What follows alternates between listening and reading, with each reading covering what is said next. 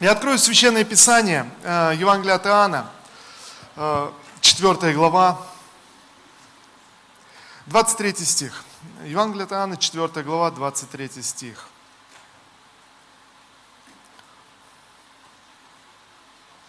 Давайте мы откроем вместе с вами. И я убежден, друзья, что Господь говорит с нами э, в собрании. Аминь.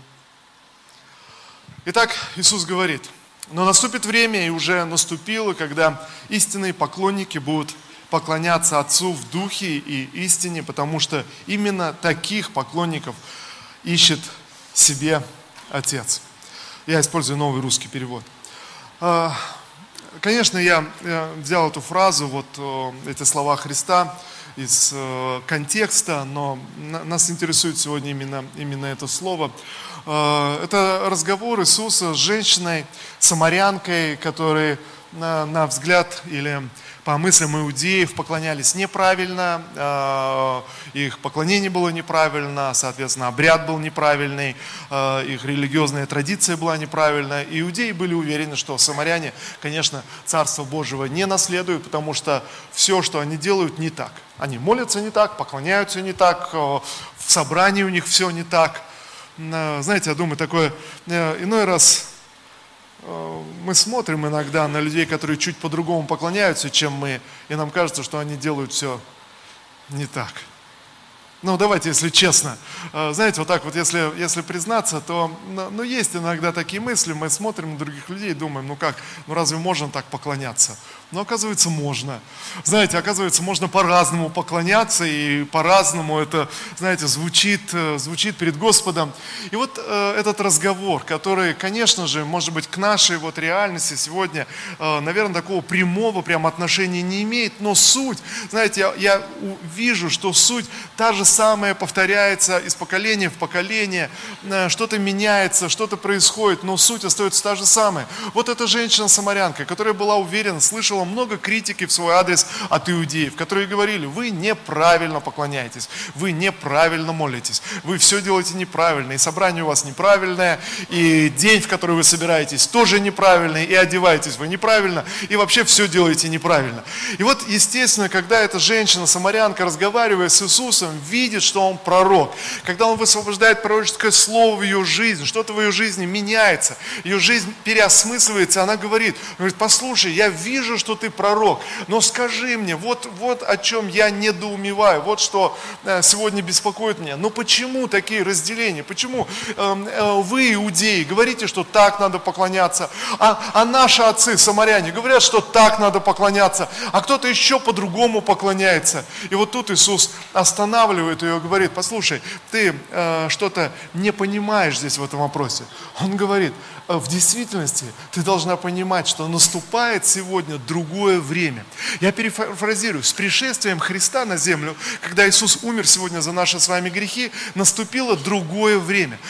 Пришла, пришла другая, другая эпоха. Знаете, мир изменился и преобразился, как однажды мир изменился, когда Адам с Евой согрешили, были изгнаны из рая, из Божьего присутствия. Мир изменился. Но точно так же мир изменился, когда Иисус пришел в этот мир и умер э, за наши с вами грехи. Аминь. Знаете, и сделал нас совершенными в глазах Бога, независимо от нашего обряда, традиции, ритуала, от того, как мы поклоняемся, что мы делаем. И вот Иисус объявляет этой женщине. Она говорит, послушай, э, ты просто не понимаешь, но сейчас наступает новый период, новая эпоха. Э, Что поклоняться, написано, но наступает время, и уже наступило, объявляет Иисус, когда истинные поклонники будут поклоняться Отцу, в духе и истине. Потому что именно таких поклонников ищет себе Отец. Знаете, если Отец ищет себе таких поклонников, то у меня, конечно, вопрос тогда э, вот каждому из вас, каждому присутствующему здесь, ну и те, кто смотрит нас онлайн, а в вашем лице Бог нашел уже такого поклонника? Знаете, могли бы вы с твердой уверенностью сказать, да, пастор, Бог нашел во мне такого поклонника, о котором говорит Иисус. Я бы, конечно, хотел попросить, да, спасибо, Наталья Владимировна, я, я уверен, что Бог нашел вас, такого поклонника. Знаете, но я не буду просить сейчас вас поднять свою руку, чтобы ну, кто-то не, не оказался, знаете, в неудобном положении, э, думаю, поднимать руку, нашел, не нашел, что это. Сказать, что он нашел во мне этого поклонника, значит возгордиться. Э, сказать, не нашел, но не, не, непонятно, как дальше проповедь пойдет. Э, вы понимаете, но суть, суть в чем? Иисус говорит, это время уже настало, и Отец именно таких поклонников ищет себе. Посмотрите, Иисус говорит о очень активной позиции Э, Создателя, а очень активной позиции нашего Небесного Отца. Он не просто устранен на небесах, знаете, с небес равнодушно взирает на всех нас и думает, ну хорошо, если ты будешь э, мне поклоняться, если ты будешь делать все правильно, если ты будешь каждое воскресенье ходить в церковь, э, если ты будешь молиться, то, пожалуй, все будет чудесно в твоей жизни. Нет, Иисус говорит совсем не так. Он говорит, что Он ищет, Он что-то делает. Иисус пришел за нами, когда мы не сделали с вами еще ничего хорошего. Он что-то делает по этому поводу. И, знаете, и делает что-то, чтобы найти в нас поклонников, чтобы обнаружить, открыть этого поклонника, поклонника в нас, открыть своего человека, знаете, чтобы я стал его человеком на земле, проживая свою земную жизнь, чтобы я был его человеком. Куда бы я ни пошел, я понимаю, я его человек. Не потому что, знаете, где-то вот э, я кем-то назначен, провозглашен, утвержден, но потому что Небесный Отец нашел во мне поклонника, и я его человек, куда бы я ни пришел. А, итак, мы приходим в воскресенье на собрание, ты приходишь на собрание как его поклонник, его человек, и поклоняешься, поклоняешься ему. Не прославляющий э, на сцене э, прославляет, и мы восхищаемся. О, какие молодцы, как здорово. Слава Богу за команду прославления. Можно аминь э, сказать на это. Но команда прославления всего лишь направляет, ведет церковь. Но истинные поклонники, каждый из нас, присутствующий на собрании. Аминь. И вот в чем дело, друзья. Вот этот вопрос может быть с подвохом. А нашел ли Господь поклонника в каждом из нас. И вот, э, если честно, мы посмотрим, мы читаем это Писание, Иисус говорит, именно таких поклонников Отец ищет себе. Хорошо, а во мне нашел Бог поклонника? Но если вы не уверены в ответе, тогда что должно произойти, что должно измениться? Или что я могу сделать, чтобы Бог нашел во мне этого поклонника? Знаете, если он активно ищет поклонника в себе, если он активно ищет такого человека, который будет поклоняться ему в духе и истине, то я что могу сделать для этого? Что я могу э, изменить себе, что я могу предпринять? И э, в действительности моя проповедь – это может быть, вступление, чтобы мы понимали, о чем идет речь. Э, но в действительности моя проповедь немножко о другом. А зачем Бог ищет себе поклонников? Я знаю, задумывались вы когда-то об этом или нет. А зачем Бог ищет себе поклонников. Зачем ему поклонники? Что, э, что Богу не хватает что-то э, на небесах? И, конечно, сразу должен отсечь все вот эти мысли. Э, церковь почти уже две тысячи лет утверждает, что невозможно так мыслить о Боге. Бог абсолютно совершенен, Бог не имеет ни в чем нужды, говорит апостол Павел, Он не нуждается. Знаете, это не в том, что Богу чего-то не хватает на небесах, нет, но от своего избытка и от своей любви он ищет поклонников. Знаете, я помню, э, э, как-то э, молодым вот встретил своего одноклассника, не так много времени прошло после школы, встретил своего одноклассника и узнаю вдруг, что он собирается жениться – и знаете, как-то вот, э, ну как-то вот, я не знаю, может быть, в моем окружении, ну не так как-то вот активно, так вот, э, знаете, парни где-то строили взаимоотношения с девушками, а тут вот так, и, и, и он был такой, что, ну я знал его, то есть мы, мы дружили, не, знаете, не так активно строил взаимоотношения с девушками. Вопрос, конечно, когда ты вдруг встречаешь, и не так много времени прошло, слушай, а как? Как ты ее нашел вообще? Ну и, и где, соответственно? Знаете, в чем, как, как где, где, где подвох? И знаете, банальная история. Он говорит, ну я, слуш... я, я шел просто, какие-то два парня что-то приставали к девушке. Я заступился активно. И, и знаете, и вдруг понял, что вот она. И она поняла, что когда я за нее активно заступился, что вот я тот самый принц. знаете, и, и вот человек вдруг понимает, то есть он ее не знает, он, он с ней не общался, но когда он за нее заступился, знаете, он почувствовал себя героем, он почувствовал себя состоявшимся человеком э, в, этом, в этой жизни, что что-то удалось, и вот она виновница, то есть его, знаете, жизненного успеха, но, конечно же, тут же принимает решение идти идти в ЗАГС и связать свою жизнь навсегда. Для чего? Ну, потому что понравилось, знаете, роль, роль героя, чтобы и дальше, так сказать, э, защищать, оберегать, любить, хранить верность и чувствовать себя счастливым а, до конца земных дней, пока смерть не разлучит нас, как мы говорим в брачном завете. Знаете, что происходит? Э, в действительности мы можем увидеть, что такой брак на таком решении оказывается гораздо устойчивее, чем брак, когда человек ходит и думает, ну не знаю, хорошо мне будет с этим человеком или нет, ну не знаю, что-то как-то, ну по-моему, она плохо готовит, э, как, по-моему, как-то, ну, ну не знаю, буду я вообще с ней счастлив или не буду. И вот такой человек ходит, он нерешительный, наконец-таки он нашел и думает, ну вот наверняка с ней-то я и буду счастлив. И знаете, мне понравилось, как один пастор э, в консультации, когда молодой парень подошел к нему и говорит, пастор, э, я хотел бы вас со своей девушкой познакомить. Э, хотел бы, чтобы вы э, дали, дали мне совет, буду я с ней счастлив, если вступлю в брак. А он говорит, а я знаю уже, у меня уже есть ответ. Да, надо же, и какой. Нет, ты не будешь с ней счастлив. И знаете, молодой человек возмущается, говорит, пастор, ну как вы так можете говорить? Вы же даже ее не знаете, вы же даже с ней не поговорили. Но он говорит, ну я знаю тебя, я с тобой уже поговорил. Если ты, ты нашел кого-то, чтобы быть счастливым для самого себя, ясно, что счастливым ты не будешь. Пройдет какое-то время, пока, пока, вы, пока ты поймешь, осознаешь. Но если человек вступает в брак, чтобы осчастливить кого-то другого, согласитесь, это совсем другой посыл, совсем другое основание. А, понимаете, совсем другая идея. Что-то внутри человека чувствуется, знаете, как будто внутри он состоялся. Я понимаю, что я, я делаю. Знаете, а, вопрос даже не в возрасте же, наверное, молодого человека, во сколько лет а, создавать брак. Не в возрасте, а в какой-то внутренней зрелости. А готов ли я к тому, чтобы, знаете, о ком-то позаботиться, кого-то защитить?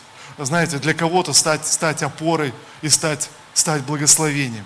Готов ли я? То есть могу ли я это, э, я это сделать? Могу ли я ну, шагнуть. То есть что? Или я ищу каких-то своих интересов. И вы знаете, и в этом иной раз мы, наше собственное мышление, мы проецируем на взаимоотношения с Богом. Мы проецируем иногда наши земные, человеческие какие-то переживания, страхи, проецируем на взаимоотношения с Богом. Мы думаем, где-то подсознательно, конечно, мы, мы не говорим так, но где-то подсознательно думаем, что Бог может гневаться на нас, что Бог может разочаровываться, что Он может отвернуться от нас, что Он может разлюбить нас, Он может может не простить, Он может наказать, знаете, и прочие вещи, которые мы берем из, из земного человеческого мира. Но, но Писание говорит, что Бог не человек, чтобы ему изменяться. Бог не человек. А, его, а, его сердце гораздо больше, Он способен вместить каждого из нас и покрыть каждого из нас. Аминь. Скажи кому-то рядом, Божьей любви достаточно, чтобы покрыть все твои недостатки.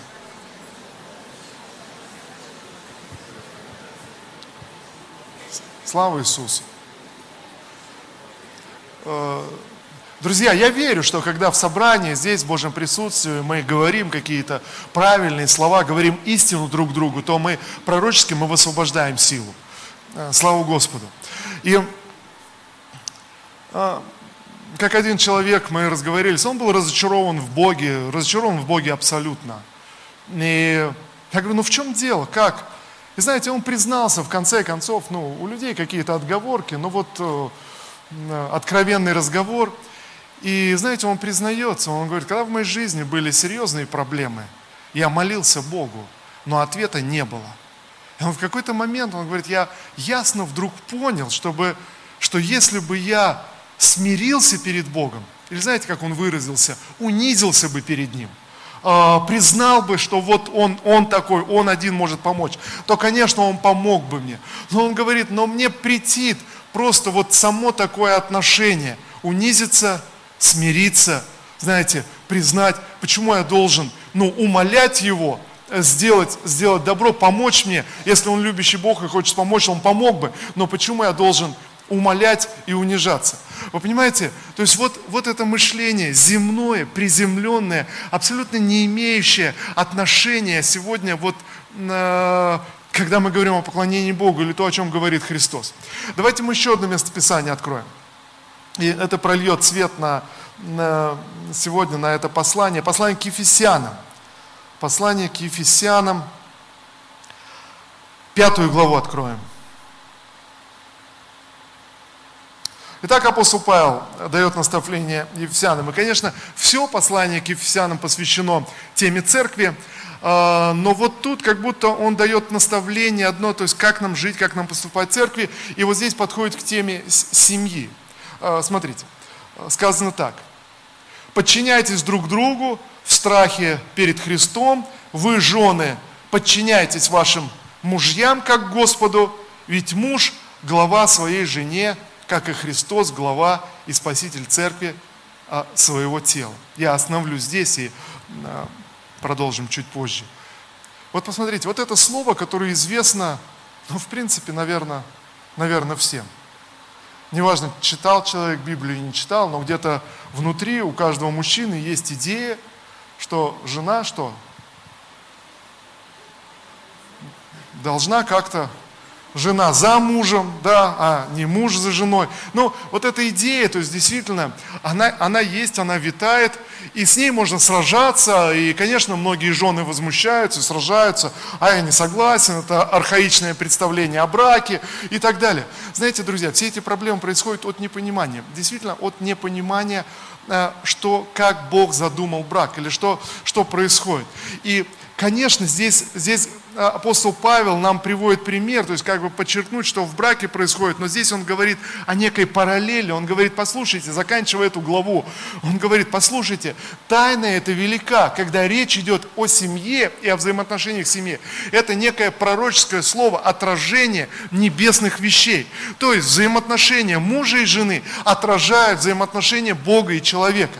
И, друзья, если мы вникаем в этот вопрос, мы ясно видим, что происходит. Почему э, жена возмущается главенством мужа? О чем, она, о чем она переживает? О чем она возмущается? Она говорит, ну как, ну если я позволю ему главенствовать, он мне на шею сядет. Поэтому мне надо как-то контролировать, так сказать, э, процессы и регулировать, э, знаете, и смотреть. А муж возмущается и и как-то как хорохорится, что-то пытается, пытается делать. Я видел так много таких проблем, когда э, действительно где-то на искаженное представление у парней ложится еще религиозное представление, что жена должна подчиняться ему независимо ни от чего. И вот такая идея, э, как только посетили ЗАГС, помолились в церкви, знаете, и вдруг у этого парня что-то с головой происходит – и вдруг он, ему кажется, что теперь у него есть рабыня, которая должна подчиняться просто. И он еще возмущается. А, а в чем дело-то? Что, что не так? Приходит еще э, в церковь, жалуется, пастор, ну ты должен поговорить с моей женой. Не подчиняется. Слушай, а зачем ты женился? Ну как зачем? Ну, а зачем люди женятся? Ну, чтобы хорошо было. А тут пошло что-то не так. А не так пошло, потому что она не подчиняется. Надо с ней поговорить, надо что-то что сделать. Понимаете, приземленное представление. Соответственно, на такой посыл, как женщина реагирует. Она говорит, да мне все равно, где у тебя тюбетейка. Понимаете, реакция происходит та же, та же самая. Друзья, когда эти же самые вещи, может быть, мы, мы смеемся, конечно, это, это весело, потому что это, это сплошь и рядом, везде. Но апостол Павел говорит, все эти моменты точно так же отражаются на наших взаимоотношениях с Богом. Точно так же. Когда я не понимаю, зачем Бог ищет поклонников. То есть, если, если парень не понимает, зачем он берет девушку в жены, знаете, друзья, тогда, тогда все, идет, все идет наперекосяк. Тогда, тогда идет бесконечная, бесконечная война. Если идея, идея, что он берет ее, чтобы, чтобы благословить ее, чтобы защитить ее, чтобы позаботиться о ней, чтобы любить ее, хранить, хранить верность ей, ну тогда, знаете, тогда как будто все встает на свои места. Смотрите, как мы здесь читаем. Вы, жены, подчиняйтесь вашим мужьям, как Господу. Ведь муж – глава своей жене, как и Христос, глава и спаситель церкви. своего тела. И как церковь подчиняется Христу, так и жены должны во всем подчиняться своим мужьям. А вы, мужья, любите ваших жен, так как Христос полюбил свою церковь. Он самого себя отдал за нее, чтобы отделить ее и сделать ее святой, очистив ее э, водным омовением через Слово, чтобы ему поставить ее перед собой как славную церковь, не имеющую пятна или порока или чего-либо подобного, чтобы она была свята и непорочна. Точно так же и мужья должны любить своих жен, а любить как свое собственное тело. Понимаете, посмотрите, смысл, смысл в чем? Смысл в том, что как, как устроен брак.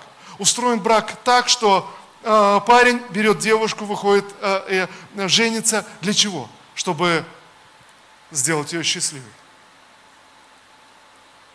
Понимаете, о чем речь? Вот, знаете, сейчас давайте отвлечемся от какого-то, может быть, вот опыт у всех разный, э, какие-то представления, но все понимают, что это такое. И, знаете, э, все понимают, что когда человек влюбляется, то что этому всегда сопутствует? Что человек желает отдавать. Всегда. Когда ты влюблен, ты всегда хочешь отдавать. Ну так ведь или нет? И в идеале тогда брак создается для того, чтобы человек нашел свою возлюбленную, вступает с ней в брак, чтобы появился тот, кому он мог бы отдавать всю свою жизнь, знаете. И, и тогда, естественно, Библия говорит, и тогда жена должна подчиниться мужу в этом отдавании. Знаете, он говорит так же, как Христос, церковь. Для чего Христос приобрел церковь?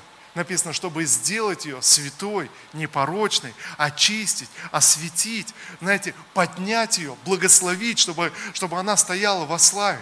Для чего Бог ищет э, нашего поклонения? Почему Ему нужны поклонники? Знаете почему? Чтобы э, привести нас в свою церковь и поднять нас, благословить нас, устроить нашу жизнь, чтобы отдать свою жизнь э, за нас с вами. Вот, вот о чем говорит Писание, вот, вот что мы видим. И, друзья, э, удивительно, удивительно, как это в браке работает. Меняется моды, меняется культура, но устройство брака остается то же самое. Знаете, э, действительно, устойчивые взаимоотношения в браке, независимо от культуры, от моды. Там, где муж заботится о своей жене, любит ее, а жена уважает своего мужа и принимает эту любовь. Вы понимаете, это, это самые устойчивые взаимоотношения. Сегодня так много говорят говорят, что это архаичное представление о браке, это просто вот так вот девочек воспитывают с детства, это уже исторически, генетически так вот сложилось, что девочки рождаются, и они вот хотят вот играть в куколки, а мальчики играют в войнушку, все это пережитки, все это. И мне понравилась, знаете, мысль одного психолога, он, э, обращаясь к семейным парам, он говорит, послушайте, даже если все это какие-то архаичные представления, это неверующий психолог, абсолютно светский, даже, даже если это архаичные представления о браке, что муж должен быть главой семьи, а жена, жена быть, должна была тем, кто вдохновляет его, жена, жена тем, кто, э, если хотите, подчиняется и уважает, даже если это архаичные представления, он говорит, знаете, но все устроено так, что я могу вам сказать, по крайней мере, что еще в ближайшие тысячу лет браки будут, так и будут строиться. Вы знаете, но сегодня я знаю, что Бог задумал брак, и невозможно построить по-настоящему счастливый брак на других основаниях. Ну, просто невозможно. Женщины всегда остаются женщинами, мужчины всегда остаются мужчинами. Знаете, каждой женщине нравится, когда, когда о ней заботятся, ее защищают, они э, за ней ухаживают. Так ведь или нет? Но я не думаю, знаете, что кто-то так много найдется в этом зале на драгоценных сестер, кто поднимет руку и честно скажет, а вообще-то я нет, я хочу добиваться все сама, и я хочу пробиваться, и мне вообще, и мне нравится вообще конкурировать с мужчинами, и вообще мне прикольно. Но, друзья, не знаю, что сказать на это, но в идеале, знаете, парням нравится побеждать, нравится быть героями, нравится, знаете, чтобы все получалось. И нравится, то есть вот быть победителем. Друзья, конечно, ну, очень грустно, когда в семье все наоборот. Ну, согласитесь со мной. ну, очень грустно. Это, это не то, это ну, ну, не тот момент. И вот сегодня я, я верю, что вы услышали, о чем речь и о чем мы говорим. Но знаете, но сегодня я говорю, зачем Бог ищет себе поклонников? Зачем Бог ищет себе поклонников? Что должно измениться в моем мышлении? Я, я должен понять. Бог не пытается что-то у меня забрать. Бог не пытается чего-то меня, меня лишить, обездолить, знаете, ограничить, принести какие-то ограничения. И я думаю, ну хорошо, я не буду грешить, а Бог, наверное, сделает мне вот это. Хорошо, я буду поклоняться Богу, а Он мне сделает вот это. Друзья, вообще это не так, абсолютно это так не работает. А работает с того, что Бог ищет себе поклонников, чтобы найти тебя и меня меня э, привести в свою церковь. И, знаете, и благословить осветить, сделать непорочным, привести в свое, в свое царство. Друзья, подумайте сейчас. А, а, вот, вот этот принцип, вот это принципиальное отличие от всех мировых религий. Чем отличается христианство? Это, это единственная религия, где сам Бог приходит в жизнь человека и говорит, я помогу тебе, чтобы привести на небеса. Подумайте, все религиозные системы выстроены на том, чтобы исполнять заповеди, жить правильно, честно. Для чего? Ну, чтобы все было хорошо, чтобы угодить. Угодить божествам, не неважно, кто во что верит, принцип везде один и тот же. Любой религиозной системы. Я совершаю какие-то правила, я что-то делаю, я, я работаю со своими там, эмоциями, чувствами, и в моей жизни улучшается. Но только в христианстве мы читаем, что сам Бог пришел в наши с вами жизни и говорит, я хочу, чтобы ты был моим поклонником. Я хочу, чтобы ты следовал за мной. Я возьму тебя за руку и приведу тебя в свое царство. Друзья, и с того момента, как только ты сказал ему «да», он не оставляет тебя и не покидает тебя. Он не человек, чтобы изменяться. Он сказал, что Он приведет тебя в свое царство. Друзья, Он не заставляет нас, Он, он не, не принуждает нас. Но, друзья, но когда однажды мы заключили с Богом завет, и мы сказали, Иисус Христос, я посвящаю свою жизнь Тебе, я буду поклоняться Тебе во все, во все дни моей жизни. Я признаю Тебя своим Господом, я признаю Тебя своим Спасителем. Знаете, что произошло? Как только я сказал ему «да», Господь сказал «да» в мою жизнь. И апостол Павел говорит в послании к Коринфянам, что его слово «да» всегда «да», и оно не меняется. Когда он однажды сказал в твою, в твою жизнь «ты мой человек», я войду в твою жизнь как Господь.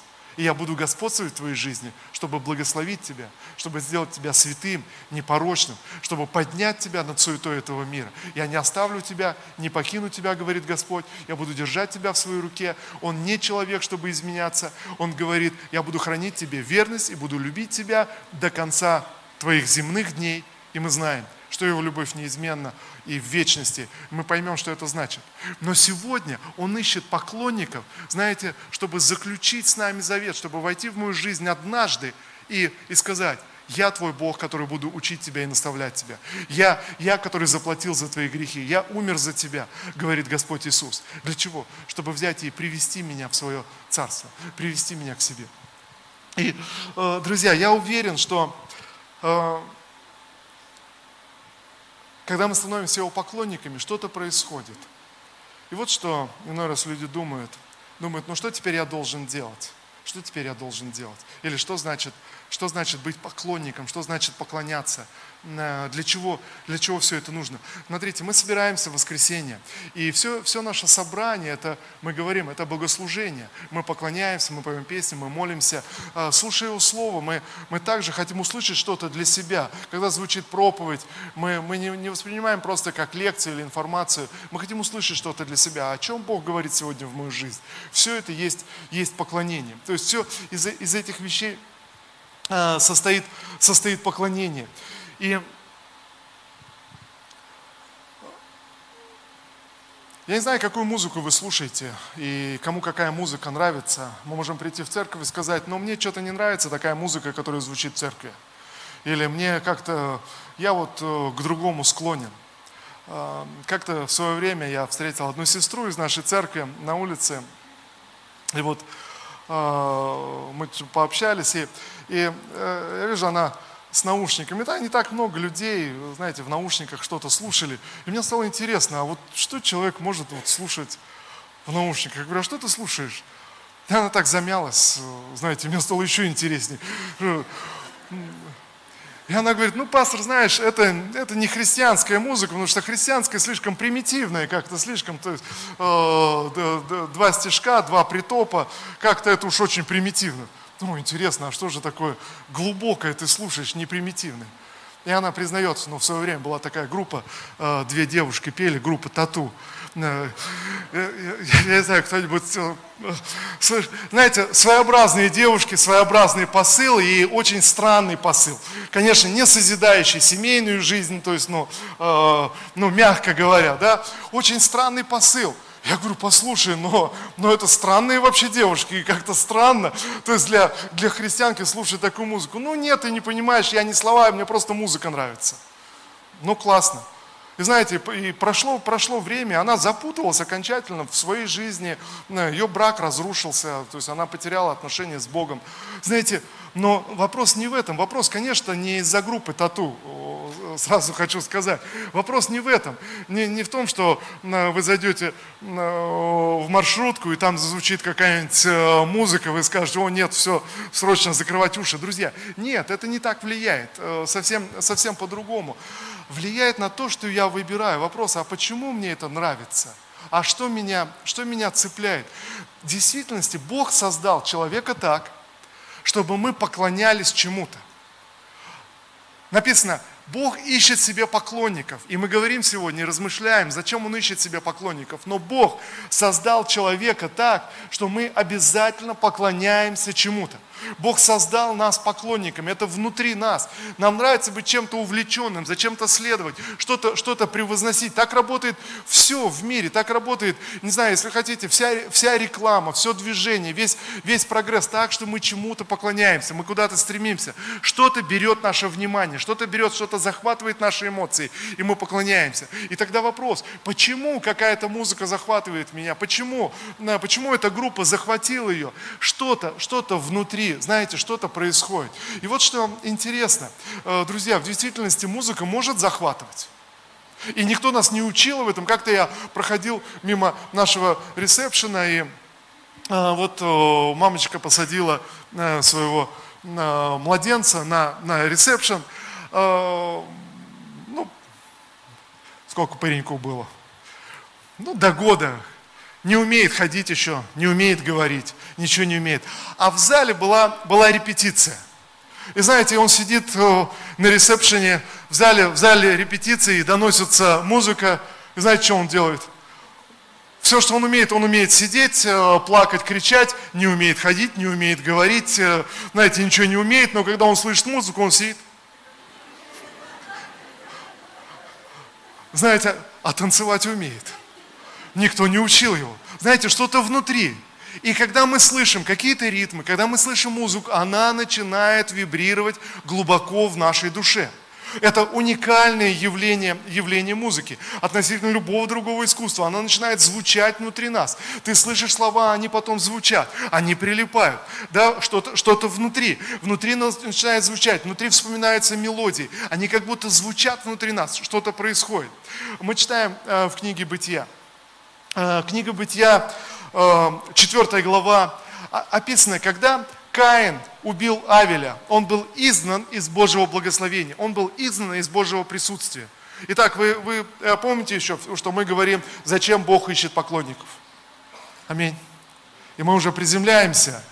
Но посмотрите, когда Каин был изгнан из общения с Богом, из Божьего присутствия, написано, в 4 главе описывается, чем занялся Каин – Каин возмущался, он говорил, но Господь, если ты, ты изгонишь меня от своего лица, я пропаду, я, я сгину. Он понимал, что вся его жизнь, она связана так или иначе с Богом. И вот что он делает. В Писании описано так, вот с чего начинает Каин. Каин начинает строить город.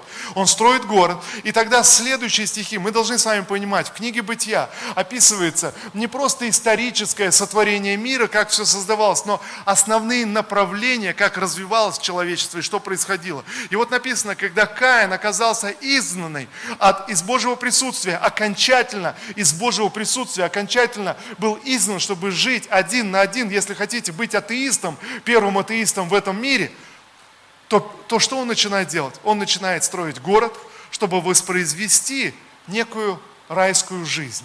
И тогда описано, один из его потомков становится отцом всех пасущих скот. Один становится тем, кто пас скот, э, зарабатывал, трудился, чтобы было пропитание для города, чтобы была пища в городе.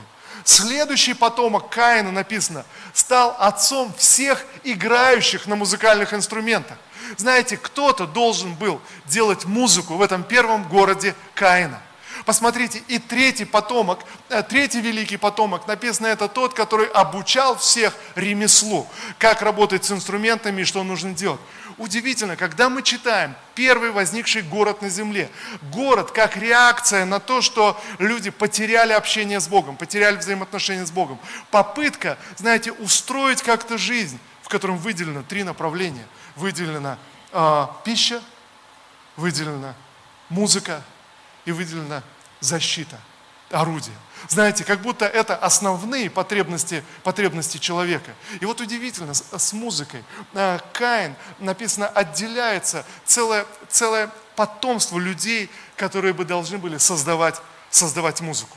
И музыка что-то что производит. Мы, мы поклоняемся с помощью музыки. Что-то что мы, мы, мы, мы что-то высвобождаем. И, друзья, если мы посмотрим, мы, мы увидим, то музыка имеет значение как бы там ни было, вы скажете, ну а как, что, вот, вот мы приходим в воскресенье, мы поем, что происходит? Э, что происходит? Э, знаете, удивительно, это, это вопрос касается как верующих, так и неверующих. Это вопрос касается разного плана э, людей. Знаете, э, спортсмены, иной раз оказываясь в чужой стране, когда слышат гимн своей страны, вдруг это начинает воодушевлять их. Они поют гимн, который, может быть, люди слышали сто раз, и э, ни на кого это не производило впечатления, но вдруг он оказывается в какой-то ситуации, они начинают петь, гимн своей страны, и вдруг какая-то сила внутри приходит. Что это за сила? Это, это результат, результат какого-то поклонения. Друзья, и я хочу сказать следующий, следующий момент.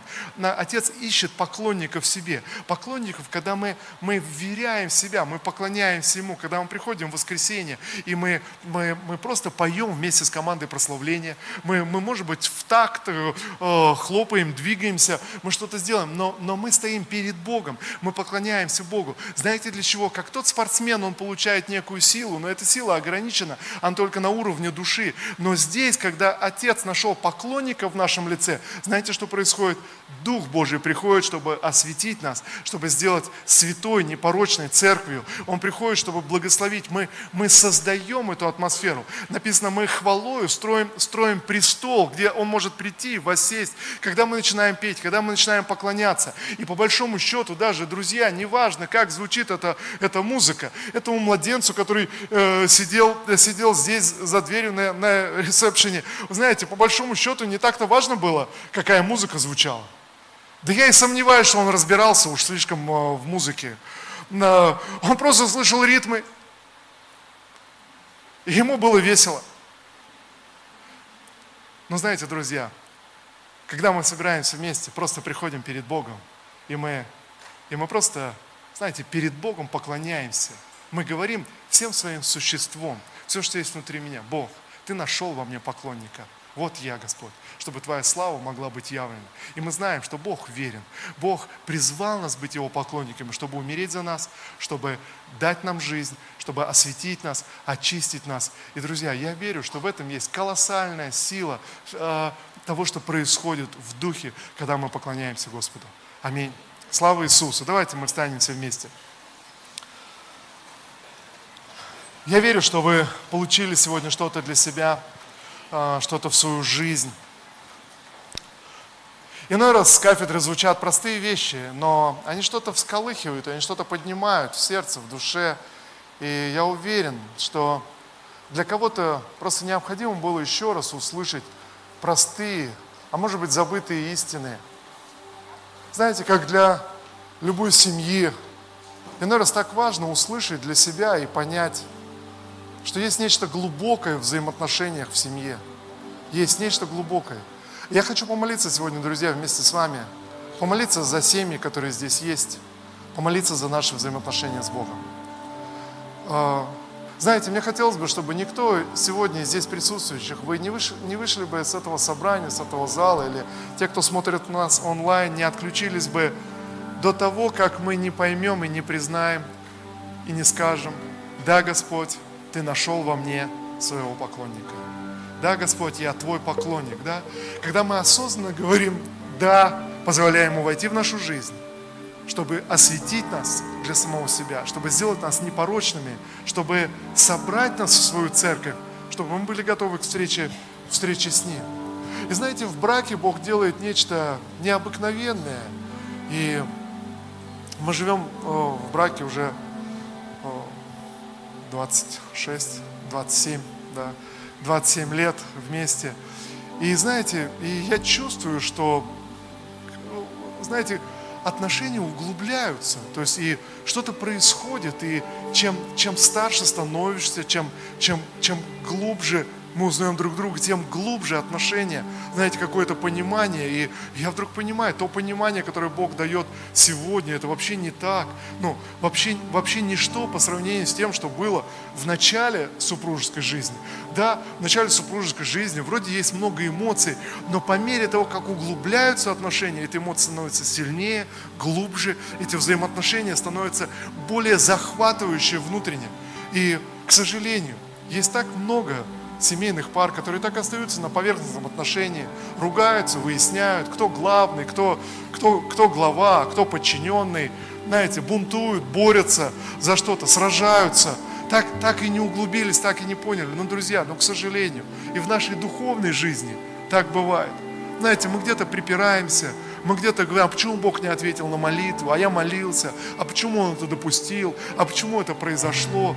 Послушайте, но если я сказал ему «да», и я знаю, что он верен, он не изменяется, ну, может быть, я что-то не понимаю, может быть, что-то что идет не так. Послушайте, если в семье два человека любят друг друга, но вдруг кому-то кажется, ну, по-моему, он меня обижает. Что это значит? Да это, друзья, ничего не значит.